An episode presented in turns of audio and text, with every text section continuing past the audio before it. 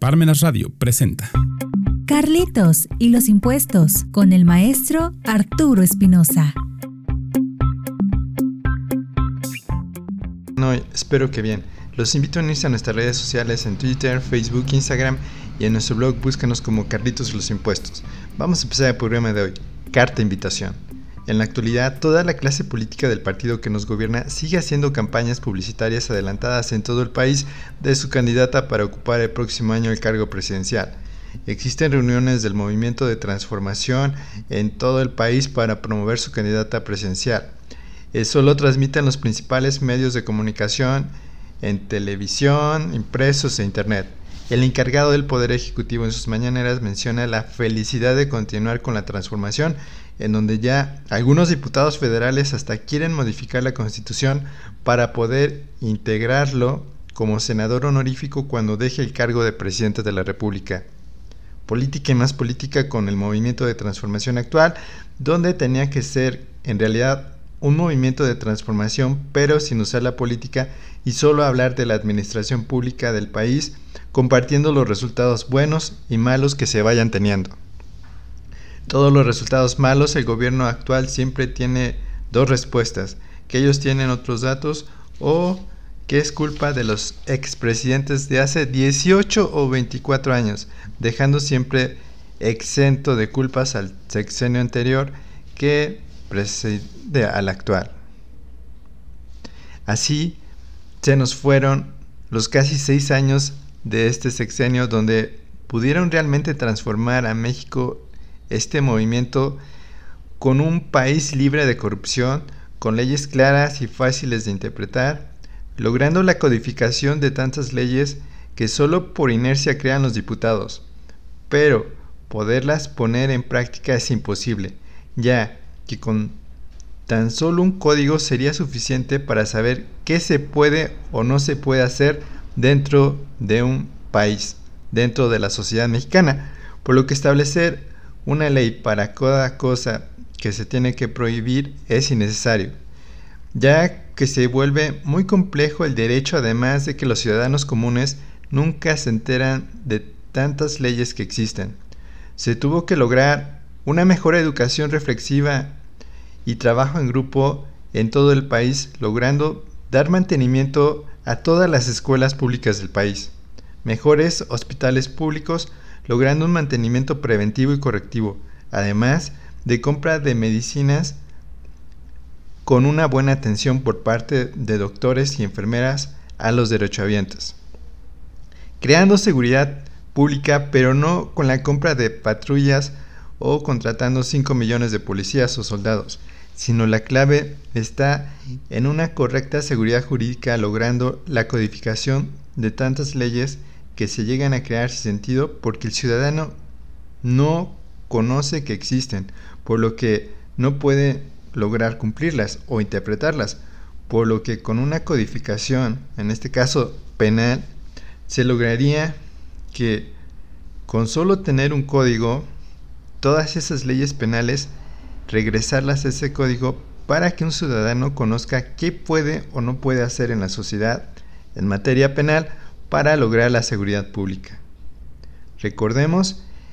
que la función de la policía solo es la detención y presentación de probable responsable ante el Ministerio Público, pero hasta ahí llega su función, por lo que aunque tengamos millones de policías o soldados, el ciudadano común no tiene conocimiento claro de lo que puede o no puede hacer en la sociedad en materia penal, creando que pueda cometer delitos que ni siquiera sabía que existían o logrando por el simple sentido común entender qué está mal en cuanto a una conducta, pero como muchos carecen de este sentido común, cometen los delitos. También es importante, como menciono, que el pueblo esté educado, en este caso por medio de un solo código penal en donde el Estado debe de brindar esta educación en qué se puede o no se puede hacer a todos los millones de mexicanos que tenemos y no decir que la seguridad pública se tiene que dar contratando millones de policías o soldados, para que cuiden a los ciudadanos, ya que si un ciudadano no está educado en su conducta, cometerá muchos delitos. Se debió cuidar el medio ambiente en donde el caso más claro es en las ciudades. Es que se tuvo que lograr establecer el reciclaje de basura a nivel nacional. Haber instalado árboles electrónicos en las principales avenidas para limpiar el aire contaminado por los autos. Lograr establecer plantas tratadoras para las aguas residuales de las ciudades y empresas. Lograr la producción de comida con las nuevas tecnologías en donde ya no se necesitan grandes extensiones de tierra para cultivar, sino edificios inteligentes adaptados con luces, agua y fertilizantes para cultivar nuestras verduras y frutas principalmente. Tener un acercamiento con los empresarios por parte del gobierno para reducir sus cargas de impuestos en ISR, IVA, obligaciones en la Ley Federal del Trabajo, bajar cuotas obrero patronales, deteniendo el aumento del salario mínimo. Pero el patrón deberá a cambio tener registrado cada trabajador que contrate ante Hacienda y también deberá de registrarlo en el IMSS con su salario real, ya que en la actualidad con las altas cargas tributarias tener un trabajador el patrón decide no darlos de alta en Hacienda y el IMSS, dejando a su suerte al trabajador y el patrón, si tiene una revisión, también estará su suerte ya que la Secretaría de Hacienda, el IMSS, Finanzas, le podrán establecer multas de miles de pesos por no cumplir su obligación de tener registrado al trabajador ante Hacienda y el IMSS. Pero a lo largo de este sexenio solo se hicieron más leyes, se aumentó las cargas tributarias para el patrón, tanto en ISR como cargas en la Ley Federal del Trabajo. Se aumentaron las cuotas obrero-patronales al subir el salario mínimo. Prohibiciones de subcontrataciones a grado de regular de una manera exagerada, por lo que este sexenio hizo al revés lo que debió hacer en materia legal para lograr una transformación en favor del empresario que es el que da el trabajo para miles o millones de personas. Ciertamente parecería que son buenas intenciones las decisiones del gobierno para que los empresarios pequeños y medianos del país, que son la mayoría, esto no les parece buenas intenciones, ya que al tener que interpretar y aplicar tantas leyes que en realidad el gobierno dice que son a favor del trabajador, en realidad son una carga mayor tributaria para el patrón, carga administrativa que difícilmente podrá cumplir, por lo que en realidad, aunque pareciera que le están dando derechos, más derechos al trabajador, en realidad, si un patrón no puede cumplir con esos derechos, el trabajador quedará su suerte porque el patrón no, en este caso, no va a asegurar ante el IMSS al trabajador ni tampoco pagará correctamente sus impuestos ante el gobierno. Por lo que el trabajador no tendrá prestaciones laborales que marca la Ley Federal del Trabajo, que marca el IMSS, y quedará su suerte, en donde si el patrón es descubierto ante por estas autoridades fiscales, lo van a multar por miles o millones de pesos, por lo que tendrá que cerrar su empresa y el gobierno lo que buscará es que ese patrón, ese empresario, se dedique al comercio informal. De eso se trataba una verdadera transformación, en lograr que los ciudadanos, los empresarios, puedan lograr tener un negocio legal y poder crear fuentes de empleo buscando una utilidad para ganarse la vida, en donde como tratamos de mencionar, se debe de poner el Estado en los zapatos del empresario para que cree leyes, para que cree trámites más fáciles para los empresarios y de esta manera los empresarios puedan cumplir todos los trámites, todas las leyes para que puedan dar trabajo para mucha gente y de esta manera no exista el comercio ilegal, el comercio informal. Vamos a comerciales y regresamos. Regresamos. La interpretación jurídica es clave porque nosotros hemos crecido creyendo que el derecho dice algo y el derecho solo dice lo que algunos hombres dicen, lo que el derecho dice. Sin interpretación jurídica el derecho sería como una partitura sin músicos, como una obra de teatro sin actores. Sin interpretación no hay derecho y es en la interpretación y en los debates sobre interpretación donde se define la suerte del derecho.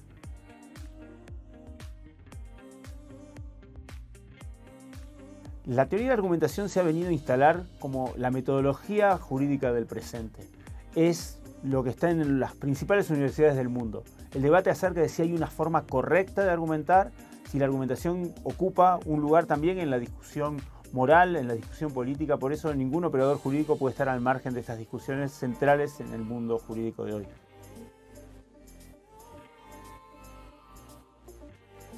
Uno de los grandes obstáculos para el ejercicio de los derechos es que el derecho se presume conocido por todos, pero hasta ahora fue planteado de modo tal que nadie entendiera lo que el derecho dijera. Cuando los abogados, los operadores jurídicos aprendan a redactar de un modo que al mismo tiempo logre expresar lo que desean, pero que sea atendible por toda la ciudadanía, va a ser una forma de democratizar el derecho y consecuentemente nuestras sociedades.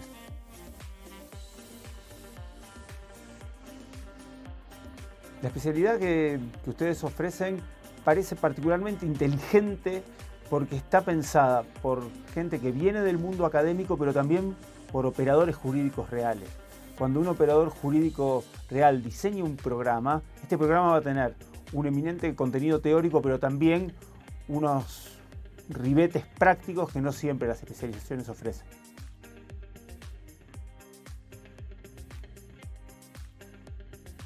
Que no pierdan la oportunidad de aprovechar todas las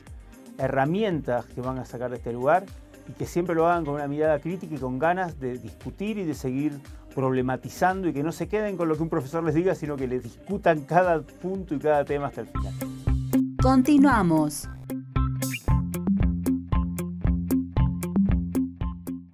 Tema de hoy, carta invitación. En el primer bloque hicimos una reflexión acerca de este sexenio denominada Cuarta Transformación, donde solo quedó en un buen deseo. En el tema de las cartas de invitación,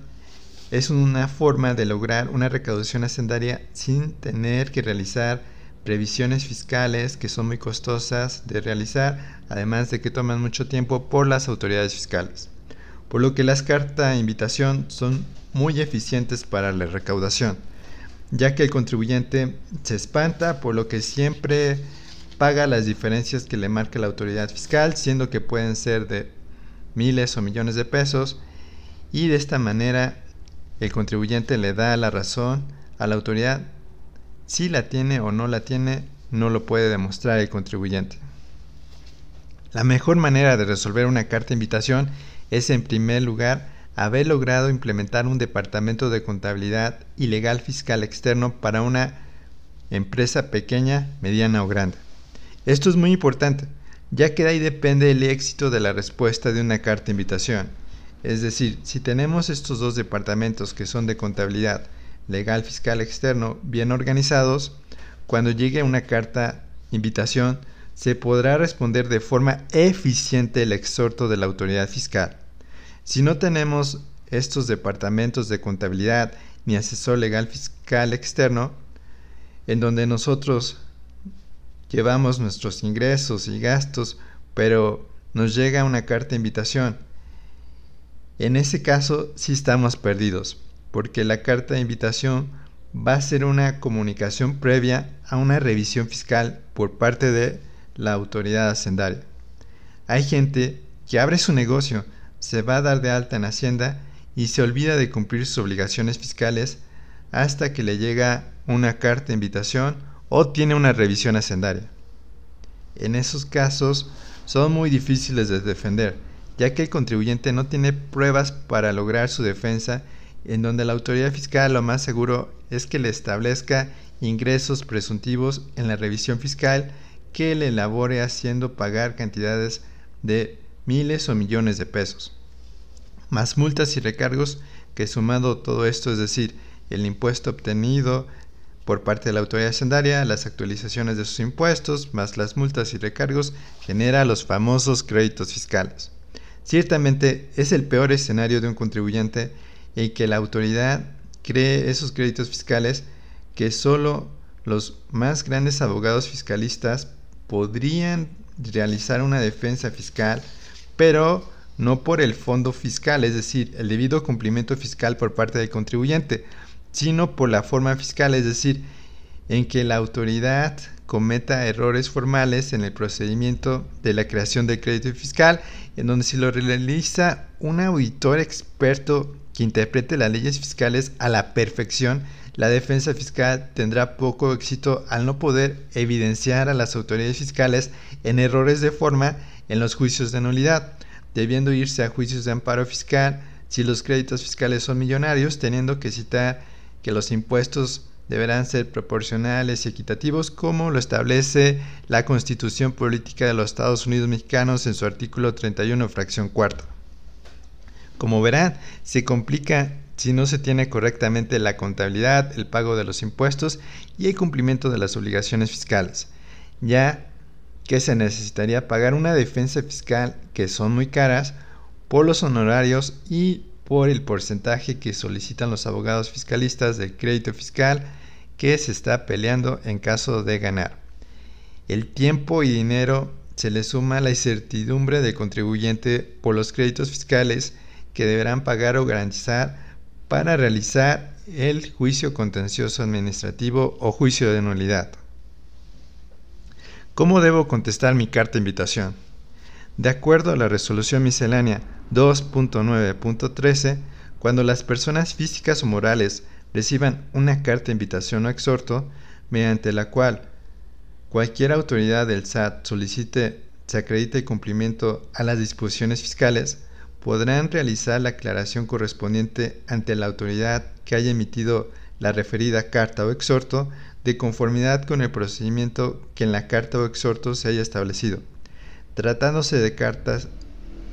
invitación o exhorto emitidos por las ADR, los contribuyentes podrán realizar la aclaración correspondiente de conformidad con la ficha de trámite 128 del Código Fiscal de la Federación, aclaración de requerimientos o carta invitación de obligaciones omitidas contenidas en el anexo 1A en la página de internet www.sat.gov.mx deben de entrar en donde dice trámites y servicios, después aclara tu requerimiento de obligaciones omitidas o carta de invitación, después deberán ingresar colocando su RFC y CIEC, una vez dentro le dan clic a servicios por internet, después aclaraciones y llenan el formulario como se indica en la ficha 128 del Código Fiscal de la Federación se adjunta la documentación en PDF que se necesita para probar que se cumplió lo que está solicitando la autoridad fiscal en el exhorto. Por último, se debe enviar la aclaración para obtener el acuse de recibido, por lo que en un plazo máximo de seis días hábiles se tiene respuesta, la cual se puede consultar en la opción Consulta con el número de folio que se tenga en el acuse. Como verán, la carta de invitación es un exhorto de la autoridad fiscal para lograr una mayor recaudación para poder cumplir la ley de ingresos para cubrir el presupuesto de egresos. Es muy importante resaltar que el trabajo de Hacienda es la recaudación de los impuestos en donde los contribuyentes deben cumplir las leyes fiscales, pero al mismo tiempo los contribuyentes podrían solicitar el buen uso de ese dinero en los presupuestos de egresos logrando que ese dinero recaudado en mayor parte se debe ocupar para brindar los derechos humanos a los ciudadanos, en este caso a los contribuyentes, como en educación, salud, medio ambiente, donde la única forma de lograrlo actualmente es que los contribuyentes estuvieran en contacto con sus diputados de distrito para que juntos trabajaran cuando en el mes de septiembre que se presenta el presupuesto de egresos por parte del Poder Ejecutivo por medio de la Secretaría de Hacienda estos diputados, con un trabajo previo con los contribuyentes, conocieran dónde debería gastarse el dinero. Espero les haya gustado el programa de hoy, donde dimos nuestro punto de vista sobre carta invitación. Los invitamos a comprar el libro Carlitos y los impuestos de forma electrónica en Amazon si lo prefieren físico está disponible en CCA Puebla o Parmenas Radio. Y recuerden que los impuestos no es un castigo siempre que se ocupen para que se nos brinden nuestros derechos humanos por parte de los gobernantes en turno. Hasta la próxima. Parmenas Radio presentó Carlitos y los impuestos con el maestro Arturo Espinosa.